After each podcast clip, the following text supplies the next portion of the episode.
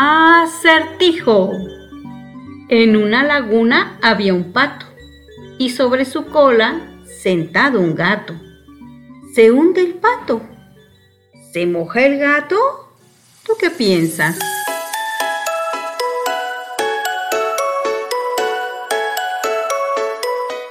Historias del mundo para contar. Una hora en la que vivirás múltiples vidas en diferentes espacios y tiempos. Historias del mundo para contar. Escucha, imagina y disfruta. Comenzamos. Muy buenos días, queridos radioescuchas. Mi nombre es Sara Cepeda y estamos aquí en su programa Historias del Mundo para Contar. Agradecemos a Radio Tecnológico de Celaya y al equipo de producción, pues que nos apoye para que esta transmisión sea posible. Estamos en el 89.9 de su FM y en internet en XHITC Radio Tecnológico. Ustedes nos pueden sintonizar a través de la radio o a través del internet. Esa es la, la, vía.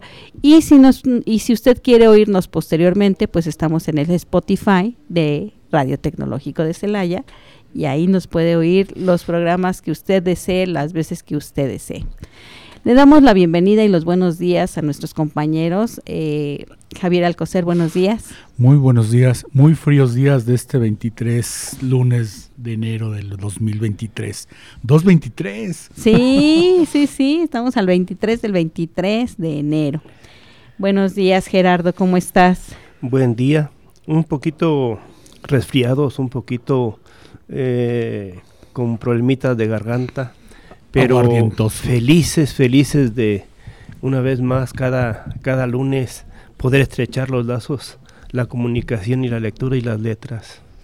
Bueno, pues este programa va a ser nuestro último programa de recomendaciones de lectura, así como para que usted tenga un acervo este, eh, durante el año, durante el mes, y nos estamos eh, yendo por las recomendaciones las lecturas de la colección Vientos del Pueblo del Fondo de Cultura Económica. Obviamente durante el año vamos a dar otras recomendaciones, pero ahorita pues se nos hizo muy importante y muy interesante toda esta colección porque son fascículos que contienen pues grandes temas en el cual pues nosotros podemos leerlo de manera muy rápida y son muy económicos de adquirir. Entonces, por eso estamos haciendo estas recomendaciones para pues todo público, jóvenes y adultos y para niños también del Fondo de Cultura Económica, pues tenemos esta colección de este de literatura infantil a la orilla del viento. Entonces, nos vamos a ir este haciendo nuestras recomendaciones. ¿Qué les parecen, chicos? Muy bien, muy bien. Pero también Javier trae algo, ¿verdad? Sí, traemos por aquí un poquito de las mil y una noches para nuestra sección infantil y también recordar un poquito de la literatura universal. Tenemos por aquí pues el libro de Porrua que nos, nos indica lo que nos ocurrió a muchos de nosotros que estamos en este quinto piso, estos eh, generación de los 60, este, 50 cuestas.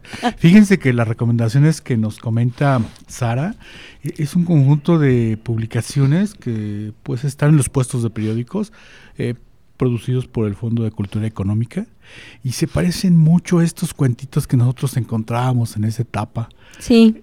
Están muy, muy bonitos, muy simpáticos. Eh, a lo mejor no es lo mismo a la hora que uno los abre, pero son breves, concisos, con ilustraciones muy creativas, muy de anime, algunas de ellas recomendables, recomendables. Claro. Pues vamos a empezar con esta recomendación de lectura del autor Vicente Rivapalacio, eh, Los 33 Negros. ¿Sí? Vicente Rivapalacio nació en 1832 y muere en 1896. Es escritor, periodista, poeta, dramaturgo, historiador, jefe guerrillero, general y político liberal. Esgrimía lo mismo la espada que la pluma y pronunciaba airados y elocuentes discursos, lo mismo en el Congreso que subido en la mesa de cualquier fonda. Fue hijo del abogado liberal Mariano Rivapalacio y por parte de madre nieto de Vicente Guerrero. Fíjense bien, era nieto de Vicente Guerrero por lo que fue llamado nieto de la patria, Con solo 15 años tuvo su primera aventura guerrillera combatiendo contra los invasores estadounidenses en su retaguardia durante la guerra de 1847.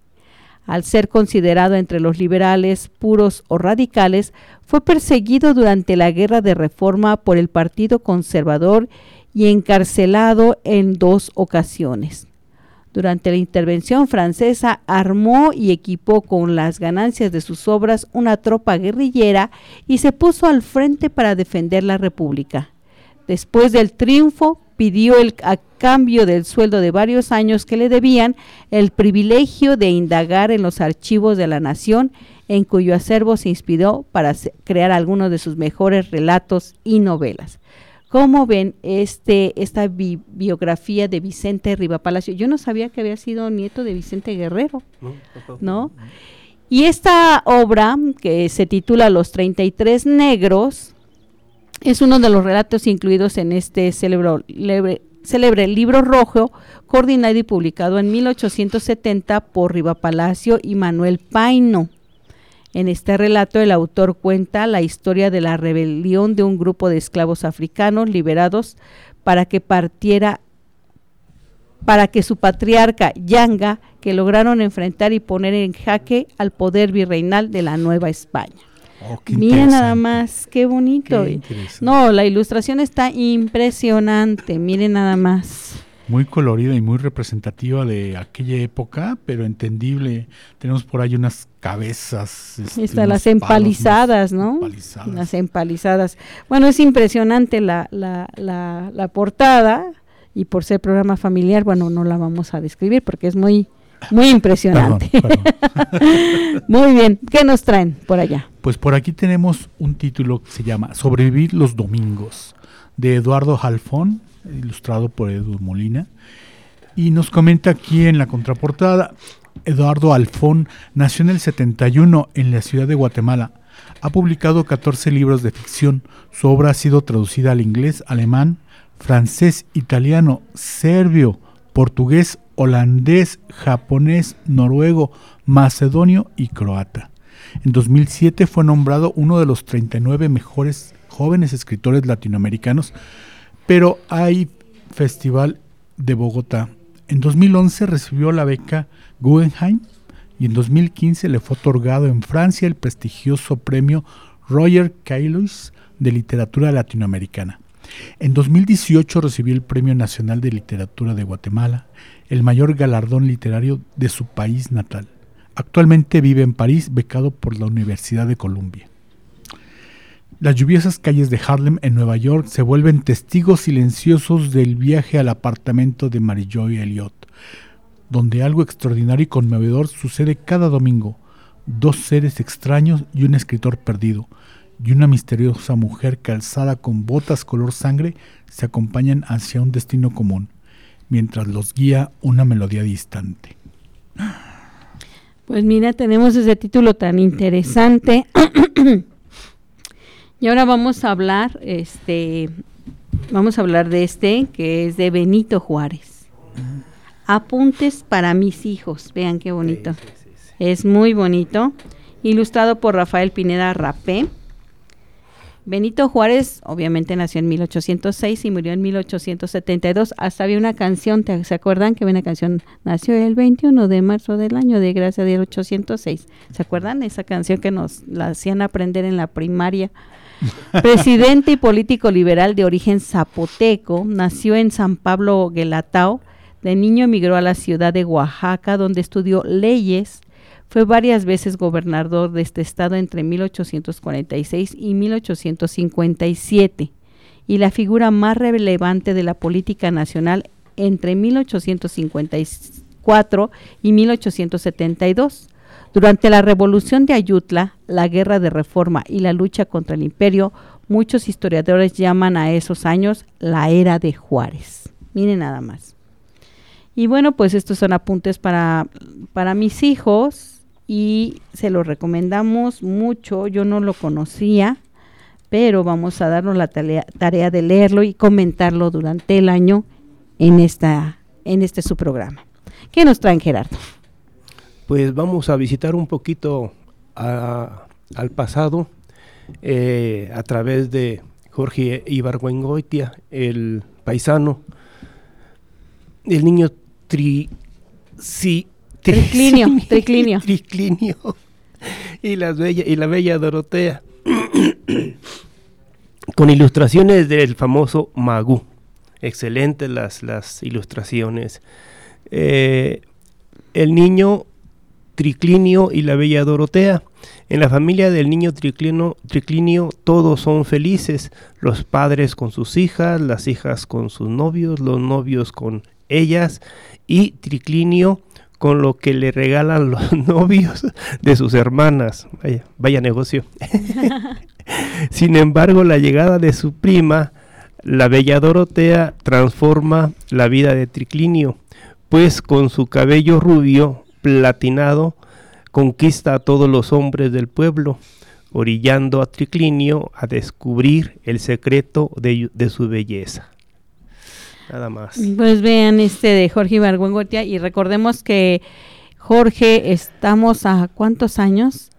A 95 años de su nacimiento el día de ayer. El día de ayer fue 95 años de su nacimiento, de Jorge Ibargüengoitia, uno de los autores más representativos de Guanajuato y obviamente de México. Y la historia de Jorge, su historia personal se conoce poco, pero se recrea mucho en sus, en sus escritos. Eh, si alguien vio la ley de Herodes, bueno, pues ahí está eh, la, la, obra Las Muertas, que son las poquianchis. Este, eh, este, ¿cómo se llama esta novela? viento. Ah, Estas ruinas que ves. Estas ruinas que ves. Y bueno, vamos a, a, dar una recomendación más precisa de Jorge un poco más adelante, porque no tengo todas sus obras en la cabeza. Y seguimos con las recomendaciones para adultos. Vamos aquí tenemos a uno que se llama Chaplin, de José Carlos Mariategui. Está ilustrado por Ricardo Peláez. Eh, José Carlos Mariategui fue un pensador, escritor, periodista, político peruano. Eh, él vivió del 1894 al 1930. O sea, él le tocó realmente estar hace 100 años en estos entornos. Fundó su Partido Socialista Peruano en el 28, 1928, y convertido poco después de su muerte en Partido Comunista Peruano. Fue exiliado en México y aquí es donde desarrolló gran parte de, su obra, su trabajo. Eh, de la obra que tenemos aquí menciona, Mariategui afirma que imaginamos siempre a Chaplin en la traza vagabunda de Charlotte, siempre listo para la aventura como un pequeño Don Quijote. El arte de Chaplin conquista el máximo de su función hedonística y libertadora, con su sonrisa y su traza dolorida alivia la tristeza del mundo. Oh, yo creo que se ocupa muy bien de hacer una latinoamericanización de Chaplin, ¿no? Porque siempre la visión es un poquito más hacia el norte. Y yo creo que busca José Carlos Maritiegui hacer esta asimilación hacia nuestro entorno, más de Latinoamérica. Bueno, la vida de Chaplin es muy interesante porque pues él es este queda huérfano muy muy joven, su mamá también se dedicaba a las artes, al teatro, sí, pero en aquel teatro de principios de de este de, principios del teatro ya como del teatro burlesque. Y él es inglés, entonces eh, le sufre, le sufre, le sufre. Yo leí hace muchos años una biografía de él y sí es realmente pues muy difícil, ¿no? Muchas de la de su vida pues la vivimos todos, ¿no? De alguna manera. Entonces pues sí te, te, conmueve. Vamos a ver qué más tenemos, Gerardo. Tenemos por aquí un libro de eh, Valerio Máximo Mandré, Mandré, Manfredi. Habla acerca del complot contra los escipiones y como síntesis más o menos tenemos esto. Valerio Massimo Manfredi, italiano, 1943, todavía nos, nos, sigue acompañando. Es licenciado en letras clásicas y maestro de arqueología clásica en la Universidad de Milán. Tiene una especialidad de topografía del mundo antiguo. El principal escenario de su obra literaria ha dirigido numerosas expediciones arqueológicas y publicado varios ensayos y artículos científicos, académicos y documentales. Su obra de ficción sobre la, la cultura griega y romana y, del, y le ha merecido numerosos reconocimientos y el entusiasmo de miles de lectores alrededor del mundo. Entre sus libros más celebrados se encuentra La Última Legión del 2002 y la, y la trilogía Alejandros de 1998. Valerio Máximo Manfredi. Fíjate que el título me llamó mucho la atención. Escipión lo busqué rápidamente y es, es, un personaje dentro del ambiente romano. Yo no conocía esa palabra y no sabía exactamente a qué se refería. Pero muy interesante a golpe de vista aquí en el, en el internet lo que nos indica de, de estas personas. Escipión. Pues vamos a seguir, vamos a seguir con nuestras presentaciones y tenemos eh, Ruido Gris de Pepe Rojo, ilustrado por Beth. Eh, Pepe Rojo eh, nació en Chilpancingo en 1968, narrador, ensayista y editor. Es considerado uno de los más relevantes exponentes de la ciencia ficción mexicana.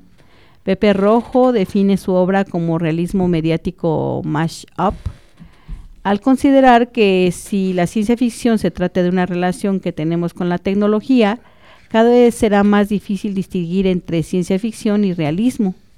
Ha publicado los libros Ruido Gris, Yonki, Punto Cero, Me ves y sufres, Interrupciones, y dirigió las intervenciones urbanas Tú no existes, Diccionario Filosófico de Tijuana, y desde aquí se ve el futuro. Ruido Gris, su obra, eh, fue ganador en 1996 del premio Calpa. Eh, eh, Pepe Rojo crea una distopía en donde la tecnología y la permanente exposición a los medios de comunicación masiva dominan al mundo. En esta sociedad ficticia, un joven reportero decide convertirse en un ser biotecnológico. Y bueno, pues esta es nuestra recomendación de Pepe Rojo, Ruido Gris. Un ser biotecnológico. Biotecnológico. Pues sí, nosotros ya tenemos aquí este teléfono, ¿no? Somos biotecnológicos. sí. bueno, en sentido estricto, creo que el libro sería un objeto biotecnológico. Claro. Porque está hecho de celulosa y otros contenidos. Sí. la siguiente recomendación se llama La balanza de los Balek de Heinrich Ball, dibujado por Eco son dibujos muy surrealistas y rudos, rudos, muy negro. Eh, Heinrich Ball tuvo una etapa de vida de 1917 a 1985. Vivió poquitos años, ¿eh? es uno de los mayores exponentes de la llamada literatura de los escombros y en general de la literatura de posguerra en lengua alemana. Estuvo en el ejército desde 1939 hasta el fin de la Segunda Guerra Mundial, cuando fue internado en un campo de prisioneros en el este de Francia. Su estilo realista, visceral y al mismo tiempo encargado de, cargado de fe, lo ha hecho sobresalir de los demás autores de su época, por lo que fue laureado con el Premio Nobel de Literatura en 1972. Es autor de una notable obra narrativa, que comprende extraordinarias novelas como Opiniones de un payaso, Villar a las nueve y media, Acto de servicio, Mujeres a la orilla del río, Retrato de un grupo con señoras, Casa sin amo, El amor perdido de Catarina Blum y El tren llegó puntual, publicada en 2021 por el Fondo de Cultura Económica. En el caso de esta obra, que se llama La balanza de los Balek, es una breve obra maestra ejemplar por su ejemplar estilo conciso que da cuenta del descubrimiento que hace un niño campesino de una región alemana de lo que le hace falta a la justicia. Durante incontables generaciones en su pequeño pueblo dedicado a la fabricación de lino, la poderosa familia Balek, von Bilgam, ha sido la única autorizada para poseer una balanza, y con esta mantiene el control de la comunidad. Con esa única balanza deciden cuánto se les paga a los campesinos por su trabajo cuánto alimento reciben y cómo se imparte la justicia. Wow. ¿Ves? sí, en la literatura encontramos muchísimo, muchísimo. Este, ¿qué nos tienes? Pues la, Gerardo. la literatura y todo lo que es la escritura es el es un, es un espejo, un espejo del humano. Todo lo que se escribe tiene que ver con lo que vivimos, sea real o sea ficticio. Es la gran bendición de la literatura. Ahora tengo en mis manos un bello cuadernito de Francisco Hinojosa, Amadís de Anís, Amadís de Codorniz. Francisco Hinojosa, las ilustraciones también muy bellas son de Rafael Barajas, el famoso Fisgón, y más o menos como semblanza tiene lo siguiente, eh, clásico de los niños y de este autor. En la escuela lo esperaba una sorpresa. Sus compañeros, la maestra y el director habían descubierto el secreto con el que Adamis podía transformarse en un niño de dulce o, de, o un niño de sal. Sus compañeros despedían olores de jalea, chocolate, cocada, chicloso y cereza, mientras que la maestra y el director olían a chayote, puré de papa, carne molida, alcaparras y espárragos. Ese día las clases se suspendieron porque uno a otro se empezaron a comer. Afortunadamente, Amadís no tenía nada de hambre. bueno, pues este, sí, este Hinojosa nos hace... ah, no, es de quién, ¿de quién es el cuento? Francisco Hinojosa. De Francisco Hinojosa, ¿verdad? El mundo pajarraco. Sí, él escribió varias cosas, La peor señora del mundo, este, ah, Ganka, bueno, tiene varias obras, este, hombre, y este, y pues vamos a leerlo. ¿Qué más nos vamos a hacer? Miren, yo les traigo, me gusta mucho, y bueno, este, ahorita vamos a continuar con, los, con las recomendaciones, pero me gusta mucho este autor que, que, que es eh, un autor que escribió Los albañiles, no sé si alguien vio la película de Los albañiles, Vicente Leñero. Él He escuchado de él, pero no nunca me atreví a verla. Se me hacía por el título un poco no propio, a lo mejor para mi edad. Yo creo que escuché de ella a los 15 años, algo así. Sí, es una película este un poco sórdida porque pues se trata de pues de un de un borrachito que es eh, López Tarso y que es el que cuida el, el, que cuida la obra que están construyendo como unos multifamiliares en la Ciudad de México y re, se va relatando lo que sucede entre los albañiles, ¿sí? Entre el ingeniero, su hijo, y ahí existe algo truculento que al final deja, deja abierta el final, ¿no? Lo deja como, ¿qué pasó? Lo tienes que pensar. Tengo sí, que está verla. muy, está muy buena. A mí me gusta mucho y me gusta mucho ver la película porque es una película muy bien hecha además, con buenos actores. Ay, López Tarso, por favor, es el maestro, ¿no? Y este, y bueno, la trama es muy buena. Y de Vicente Leñero tengo este libro que se titula Más gente así y está comprendida por una serie de relatos que, que, este, que, hace Vicente. Eh, y a mí me gustó mucho uno que se titula, a ver, vamos a ver cómo se titula. Los encuentros. Este relato eh, narra la historia de un estudiante de medicina que no se titula, pero que a lo largo de la vida pues va ejerciendo la medicina, pero pues muchas cosas lo distraen. Y hay un, un, amigo de él, que es el que relata la historia de cómo lo, cómo él, ellos ven a este chico, ¿no? Y en qué termina. Entonces es muy, muy, también es sórdido, también este Vicente Leñero, pues no es precisamente romántico, ni mucho menos. Fuera rosas. Pero, pero este, pero su modo de escribir es muy, muy, muy ameno, ¿no? Y entonces desentraña la naturaleza humana, como los seres humanos se van enredando en sí mismos hasta que ya no se pueden desenredar, ¿no? Es muy, muy bueno. Entonces yo les, yo les recomiendo este libro, Más gente así, de Vicente Leñero. En general recomiendo a Vicente Leñero, que es un muy buen, buen escritor. Y vamos a, llegar a nuestro corte para pasar a nuestra sección infantil. ¿Qué te parece? ¿Qué vas a recomendar? Una, última, más. una última para terminar nuestra primera meta. Dochera. Se llama Dochera esta pequeña recomendación. Edmundo Paz Soldán es el autor y tiene ilustraciones de Rafael Pineda, Rape, por ahí habíamos comentado. Edmundo Paz Solán es de Cochabamba, nació en el 67. Es un escritor boliviano ineludible cuando se busca gozar la lectura latinoamericana contemporánea.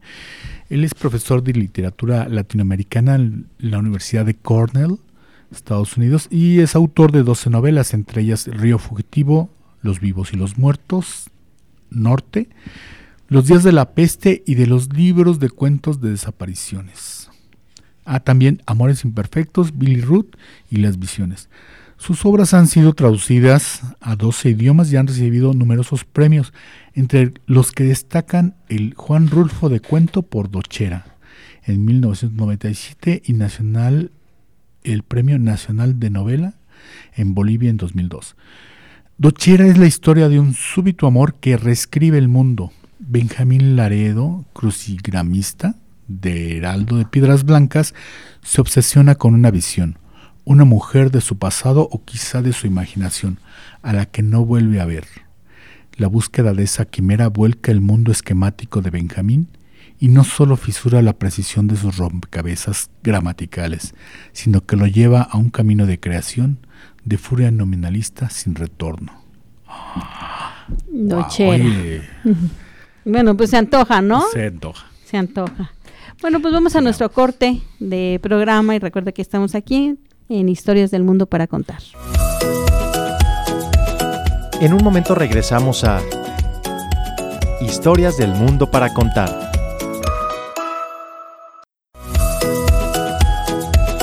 Ya estamos de regreso en Historias del Mundo para Contar. Pues hemos regresado aquí a Historias del Mundo para Contar en XHITC, Radio Tecnológico de Celaya, en el 89.9 de su FM. Y comenzamos nuestras recomendaciones de lectura para niños. ¿Qué tenemos, Javier? Tenemos un pequeño librito que se llama Ricardo, de Helm Heine. ¿A qué cuervo no le gustaría ser el cuervo? más fuerte del mundo. Desde que rompió el cascarón, Ricardo se la pasó probándole su fuerza a los demás, venciendo a quien estuviera a un lado y enfrentándose con quien estuviera a su alrededor. Y sin embargo, un día Ricardo se quedó solo, pues todos los demás se cansaron de verlo alardear y de competir con él. Es así como Ricardo tendrá que aprender cómo hacer amigos. Sí, Ricardo, es una lucha, es, eh, es un cuento en el que se tiene que luchar contra el ego para porque te quedas sin nada. Ay, ya me imagino. Sí. Helma Hene nació en Berlín en el 41 y es una obra, es, es, producto de su obra este pequeño publicación. Muy bien. ¿Qué más tenemos, Gerardo, por ahí? Especialmente para niños, como lo dice este apartado del programa tenemos este interesante libro, muy delgadito, eh, sencillo para cualquier niño. El abuelo ya no duerme en el armario. Silvia Molina y las ilustraciones por Silvana Ávila. El abuelo ya no duerme en el armario. Todo pintaba para que Alejandro tuviera un cumpleaños común y corriente, pero esta vez recibió un regalo que nunca imaginó. Duerme en un armario Juega fútbol como nadie y cuenta historias misteriosas sobre marineros. Gracias a este regalo, Alejandro comenzará a ver las cosas de manera muy distinta. Pues sí. Niños. Sí, los niños. Vamos a ver uno que nos va a causar mucha risa. Se titula Fuiste tú de Vivian Mansur y Vivian Mansur estudió Ciencias de la Comunicación, ganó el premio Filic del cuento para niños en el 95. Y bueno, nos tiene este libro que habla de que alguien se escapa de la panza de un niño y comienza a hacer de las suyas, expandiéndose por todos los rincones y metiéndose en los lugares insospechados hasta que por fin alguien reconoce todo su encanto. ¿Qué creen que fue? Si alguien se escapa de la panza, ¿qué será? ah, ok.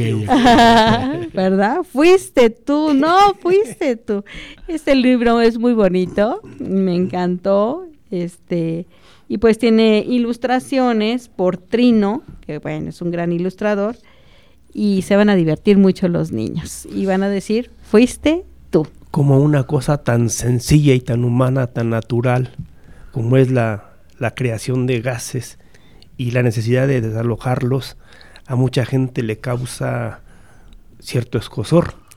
Es algo tan natural como respirar o como escupir. sí, es que cuando lo respiras. Ah, pues sí, es complicado. se supone que lo traemos adentro, ¿no? Sí, hay que sacarlo. Como diría Shrek, más vale afuera que adentro. y son de las cosas maravillosas que los escritores para niños tienen. Sí. Cómo hacen que este tipo de situaciones tan naturales, tan comunes, tengan una, tengamos una visión muy diferente de cómo entenderlos. Se vuelvan hilarantes. Y, a final de cuentas es eso, cómo nos causan risa, nos hacen, nos hacen un momento gracioso y pues recomendable. Bien, pues la recomendación que yo les muestro ahora es Olga se llama, de Genevieve Brisac, ilustrado por Erika Martínez. Y dice en la reseña, es domingo por la mañana y Olga se aburre. Sale a comprar algo para el desayuno y cruza la avenida, cosa que tiene prohibida.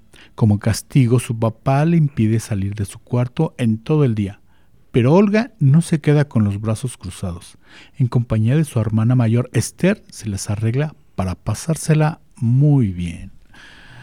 Historias, historias y aventuras de niños. Pues miren, ¿qué te nos tienes, Gerardo? Bueno, en lo que Gerardo se repone, porque trae un poquito de... Todos vamos a recomendar historias medio al revés de Ana María Machado, ilustrado por El Fisgón, ¿sí? Por Rafael Barajas. Ana María Machado nace en Brasil en el 41, 1941. Es una de las autoras brasileñas más importantes en la actualidad es periodista, profesora, pintora y escritora. En el año 2000 le fue otorgado el premio Hans Christian Andersen, el más prestigioso galardón de las letras infantiles. En esta misma colección también la ha publicado Visa, Bea, Visabel y Un pajarito me contó. Eh, en la historia, historia medio al revés, y la historia esta historia no es de esas que comienzan por el principio. Esta historia comienza por el final. Y vamos a ver de qué se tratará esto de historia medio ¿Y así se lee? ¿Así se lee? ¿Por el final? No, pues así empieza por el final. Ah, Dice, hay muchos cuentos que terminan así, pero este es el comienzo del nuestro. Es decir, si hay que comenzar en algún lugar, muy bien puede ser por ahí va a ser la historia de la hija de esos que se casaron y vivieron felices para siempre. Entonces se empieza por el final. Vamos a leer este de Historia me da al revés, nuestra recomendación, de Ana María Machado. Ya regresamos. Eh, tenemos otro libro para niños. Eh, todos vienen con poquitas páginas, un formato mediano. Y con ilustraciones bastante, bastante hermosas, muy, muy, muy creativas. Ahorita en mis manos tengo el que se titula Familias Familiares de Vivian Mansur, ilustrado por Juan Gebius. Las familias familiares. Lo interesante es lo siguiente. El protagonista de esta historia tiene una familia muy, muy, muy especial. Su papá se opera para prevenir enfermedades que aún no tiene. Su mamá necesita un mapa para no perderse en su propia casa. ¿Dónde he escuchado eso? su tierna abuelita se tira al piso y echa espuma por la boca cada vez que alguien pronuncia una palabra con la letra E. Así que un buen día, desesperado, decide cambiar de familia. Santo remedio. Familias familiares de Vivian Mansur, que es la misma autora de Fuiste tú, ¿no? Entonces ahí tenemos.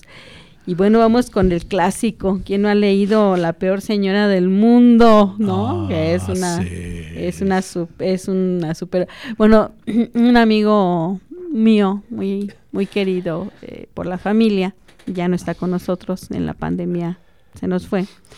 le caía muy mal este libro. Dice, pero ¿cómo es posible que le enseñen esto a los niños? es que es una ironía. Velo como una ironía.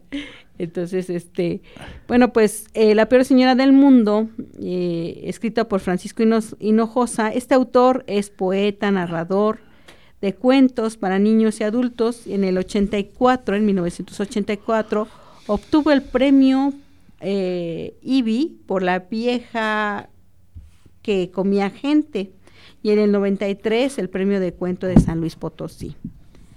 Eh, también es ilustrado por el Fisgón y la reseña de esta obra nos dice que en el norte de Tarambul vivía la peor señora del mundo.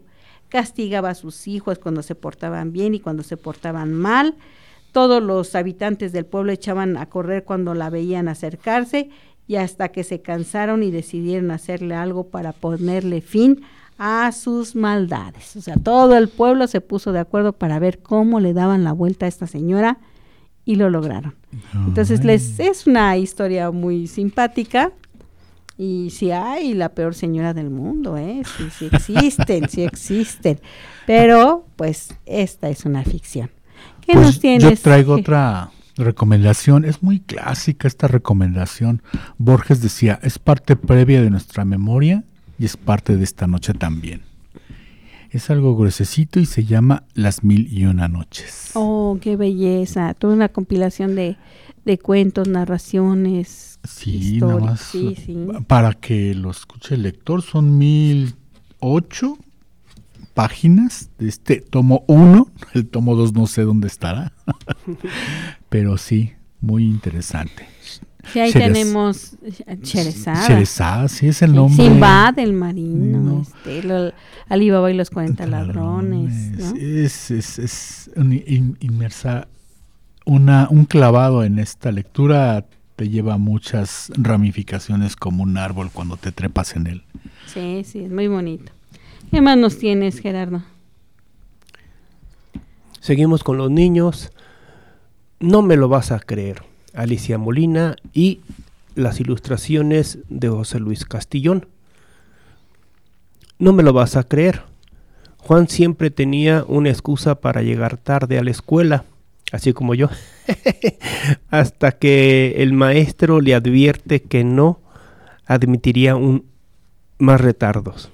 Juan hace todo y más por cumplir y estar puntual en clase pero por alguna razón, alguna extraña razón, siempre hay algo que se lo impide. Y todos los días llega con su, no me lo va a creer. sí, ¿verdad? Como en la escuela, oye, ¿por qué llegas esta tarde? No me lo vas a creer. Así es, no me lo vas a creer. Bueno, este, pues de, de también de esta sección infantil, eh, como les dije, es esta selección de A la orilla del viento, del Fondo de Cultura Económica, que es especial para niños. Y los libros son muy, también muy económicos, no son libros eh, costosos, o también los pueden ustedes aquí, este, leer en su biblioteca pública. Aquí en Celaya tenemos 16 bibliotecas públicas con acervo y hay digitales y hay también unos camioncitos que por ahí deben de andar. Entonces pueden ir a la biblioteca pública y pedir eh, pues esta colección para niños. Hay mucho más, o sea, esta colección es recomendable, pero hay mucho más. Hay otras editoriales que iremos desarrollando a lo largo del programa. Y miren, le vamos a leer un poquito del capítulo 1 de esto de familias familiares, de Vivian Mansur. Vamos a ver cómo empieza eso, ¿no? Cómo es que, que, decide cambiar un niño, cambiar de familia. Yo no puedo afirmar que somos una familia de tantas, de que somos raros. Lo somos. Claro que de lejitos y sin platicar, muchos parecemos una familia normal. Les voy a contar para que vean que no exagero. Empecemos por mi papá. Mi papá tiene que tener todo bajo control. Es previsor hasta el límite de lo posible. Paga sus impuestos el primer día que abren las oficinas. Compra artículos repetidos por si se rompen o se extravían. Por eso tenemos un cuarto lleno de cajas de clips, de decenas de cámaras fotográficos, varios medidores de pulso y unos 12 tinacos nuevecitos sin desempacar. Por supuesto, ya tiene pagado el funeral de toda la familia, hasta de mi sobrino que acaba de nacer. Y cuando tenemos que ir a algún lugar nuevo, como por ejemplo a una boda, hacemos simulacros nos vestimos, nos arreglamos, compramos el regalo y buscamos la dirección. Practicamos lo que vamos a decir y en dónde vamos a estacionar el coche. Bueno, pues un día mi papá decidió que para hacer el acto de mayor previsión iba a operarse. ¿Pero operarse de qué? Todos preguntamos, pues mi papá tenía una salud de hierro. Lo que haga falta, afirmó categórico. ¿Cómo qué? Pues una vez que me saquen el apéndice, que me operen del corazón y que me quiten las anginas, así yo me organizo para faltar algunos días a la oficina y no pierdo el control de la situación con molestos contratiempos. Oye, ¿pero tienes alguna molestia? Ninguna, respondió. ¿Y qué creen? Se operó. Ahora vamos con mi mamá. Mi mamá es un poco despistada. Te puede ofrecer jugo de naranja y huevos revueltos por la noche y un bistec con un martini a las 7 de la mañana. es tan distraída que se pierde en su propia casa. Hay que hacerle mapas para que vaya de una recámara a otra. Llama a sus amigas para preguntarles sus números de teléfono. Toca el turno de presentarles a mi hermana. Mi hermana, aunque es muy guapa, siempre está de mal humor. Ustedes me dirán, bueno, todos tenemos malos ratos. Eso yo lo entiendo, pero imagínese a alguien que siempre, a toda hora, todos los días, está de malas. Cuando mis amigos hablan por teléfono, ella les gruñe y claro, ellos cuelgan. Por último, está mi abuela. Mi abuela es la ancianita más tierna y dulce y siempre cuando al platicar con ella, siempre cuando platicas con ella, no uses palabras que tengan la vocal E.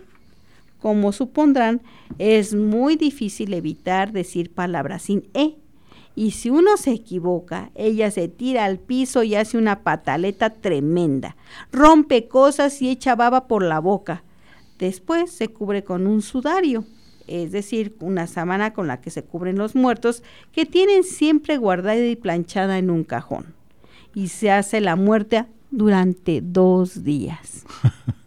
Imagínese si yo con esa familia me iba a atrever a llevar amigos a la casa, organizar fiestas o asistir a lugares públicos en su compañía.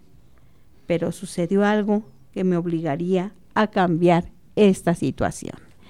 Y bueno, este es el libro de Vivian Mansur, Familias Familiares. ¿Cómo ven? ¿Qué les parece? Ay, qué interesante. Creo que hay un espejo en ese libro. Ah, sí, ¿verdad? Hay un gran espejo en Un gran espejo en ese libro. ¿Y quieres comentar alguno, Gerardo? Pues de lo que acabas de leer, es interesante cómo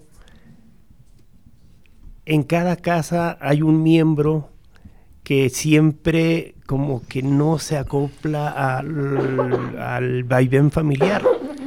Pero al final de cuentas son nuestras familias y sin ellas no podemos estar. Eh, uno como en la historia de uno en el, en el trabajo, muchos niños, no es que mi familia no me gusta, es que lo mismo que acaba de leer escuchaba yo con muchos eh, alumnos. Pero al final de cuentas, en los cumpleaños, en las fiestas, los niños estaban orgullosos de sus familias. No totalmente, porque siempre querían arreglar algún asuntillo por ahí. Pero una vez más, la magia de los escritores, cómo retratan, cómo pintan los hechos reales de las familias, pero cuando intervienen los niños siempre quieren cambiar y están a punto de hacerlo eh, algunos panoramas familiares. Y creo que es el sueño de todo niño, ¿no? Tener la familia perfecta. yo, quería, yo quería que mi papá fuera Superman, pero pues no, no, no, nunca. No volaba. Nunca se dio. Recuerdo eh, que el día que me pidieron lavar los trastes. Eh, ¿Quiénes? ¿Tus papás? Mi mamá en ah. específico, en paz descansé, tendría yo que, yo tendría unos seis años, siete años yo creo. Y en ese momento, este, pues sí, me puse a lavar los trastes, pero los lavé impecables. Pero eso sí, dos horas, tres horas para lavar unos trastes. y mi mamá, no, no, no, dijiste limpios, limpios van a estar. Y de pronto, este, pues sí, empiezan a cambiar las cosas. Sí, creo que familias familiares, como bien dicen, pues todo el mundo, uno piensa que el otro es el raro, pero ¿no seremos nosotros? Todos somos raros. Muy bien.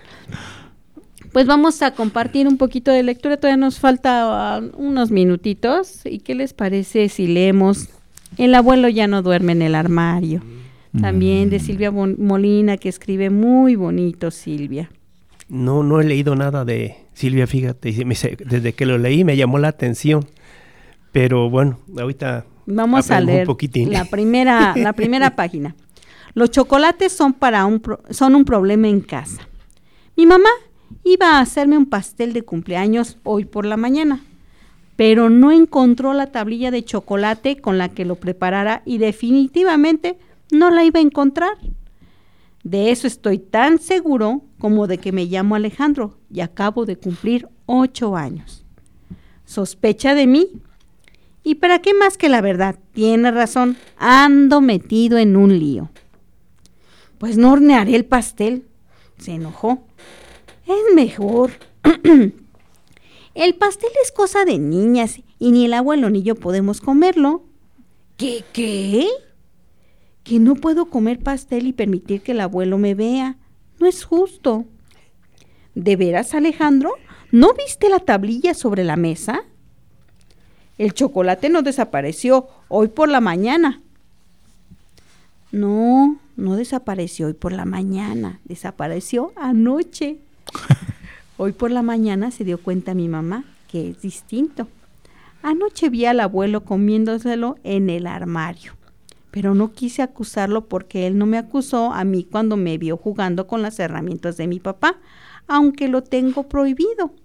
Al contrario, se sentó conmigo, se puso los lentes y me explicó cómo usar el martillo, el cincel, las pinzas, la lima, la llave de tuercas, el perico, el desarmador. Por eso, y porque es mi regalo de cumpleaños, no puedo echarlo de cabeza. Mi mejor regalo de cumpleaños ha sido el abuelo. Poncho me regaló una camiseta de la Selección Nacional de Fútbol. Toño un pez dorado y Lulú me hizo un dibujo. Dice que allí aparece el abuelo, pero no lo encuentro en ninguno de sus garabatos. Nunca pensé que el abuelo podría ser así, tan diferente, tan... Aunque cuente cuentos que no entiendo, estoy segura de que un día los entenderé. No sé por qué no había venido antes. Bueno, sí sé. Vive en el puerto y viajaba mucho, muchísimo, por todo el mundo. Mi abuelo tripula el Fénix, un barco de la Marina Mercante. Y bueno, pues ahí dejamos esta lectura. ¿Cómo ven? El abuelo ya no duerme en el armario de Silvia Molina, ilustrado por Silvana Ávila. Oye, te va llevando, te va llevando, te va llevando. Sí, se antoja, ¿verdad? Se antoja. Pues estas nuestras recomendaciones anuales. ¿Algo que quieras añadir, que quieras recomendar, este Gerardo? Pues nada más que a los nuevos seres que llegan a estas nuevas familias familiares, darles todo el amor, todo el cuidado. Y con estas literaturas infantiles yo creo que hay forma de cómo ir generando un enfoque para que estos niños nuevos tengan un mundo feliz. Así es, hay que trabajar nosotros los adultos para mejorar todas estas condiciones de vida y ellos tengan la posibilidad de ver algo más amplio, ¿verdad? Y que les genere felicidad, que les genere ser eh, gente útil, gente de provecho, gente, gente con ética, gente que se ame a sí misma. Javier, ¿qué nos dices? Pues el encuentro hacia sí mismo y la ventaja de tener estas herramientas nos permiten eso. Sí, la, literatura, el leer, es una herramienta que nos permite eh, formarnos un criterio, ¿no? Y teniendo criterio podemos decidir que sí queremos vivir, que no queremos vivir. Este, entonces, pues acerquémoslo, acerquémoslo a todas las, las formas, a todos los lugares donde haya esta posibilidad. Y para eso hacemos la invitación a nuestra sala de lectura, ¿no? Sí, recordamos que en nuestros viernes de 5 a 7 de la tarde están cordialmente todos invitados. Arriba de la Lupita es Aguilar y Maya 102, el interior 2 en las instalaciones de CERFAM, ¿no? Servicios familiares. Ahí los esperamos de 5 a 7 los viernes Entrada eh, libre. Entrada libre, totalmente gratuito, no tiene que llevar más que sus ganas de estar conviviendo ahí. Gerardo. Pues insistimos en esa recomendación, invitación de asistir a la sala de lecturas e insisto, si no tuvieran la posibilidad, por la razón que fuere, es bueno detenernos un ratito a la sombra del árbol, de la casa, del tejado, a tomar un libro y si podemos leerle un poquito a un niño, hagámoslo. Eh, hace poco escuchaba un asunto que decían por ahí, lo que le pasó a, Ocampo, llegaron a asaltarlo aparentemente, ya saben que no tengo mucho dinero, pero busquen, eh, tengo muebles muy viejos, pero, pero busquen lo que les sirva, tengo muchos libros, creo que no les va a interesar ninguno, porque si leyeran no estuvieran aquí. Claro, exacto. Bueno, pues nos despedimos. Mi nombre es Sara Cepeda y estamos el próximo lunes a las 9 de la mañana. Nuestra repetición el sábado también a las 9 de la mañana y en Spotify. Ahí, los ahí nos escucharán. Muchas gracias. Hasta luego, Gerardo. Hasta luego, Javier. Gracias. Hasta luego. Y gracias a Radio Tecnológico y al equipo de producción. Muchas gracias. Muchas gracias.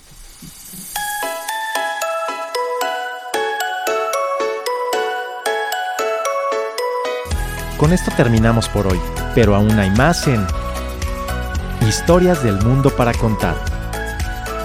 ¿Sabías que un mosquito aletea mil veces en un segundo? ¿Sabes lo que es eso? Historias del Mundo para Contar. Los esperamos la próxima semana a la misma hora por XHITC. Radio Tecnológico de Celaya a través del 89.9 de frecuencia modulada. El sonido educativo y cultural de la radio.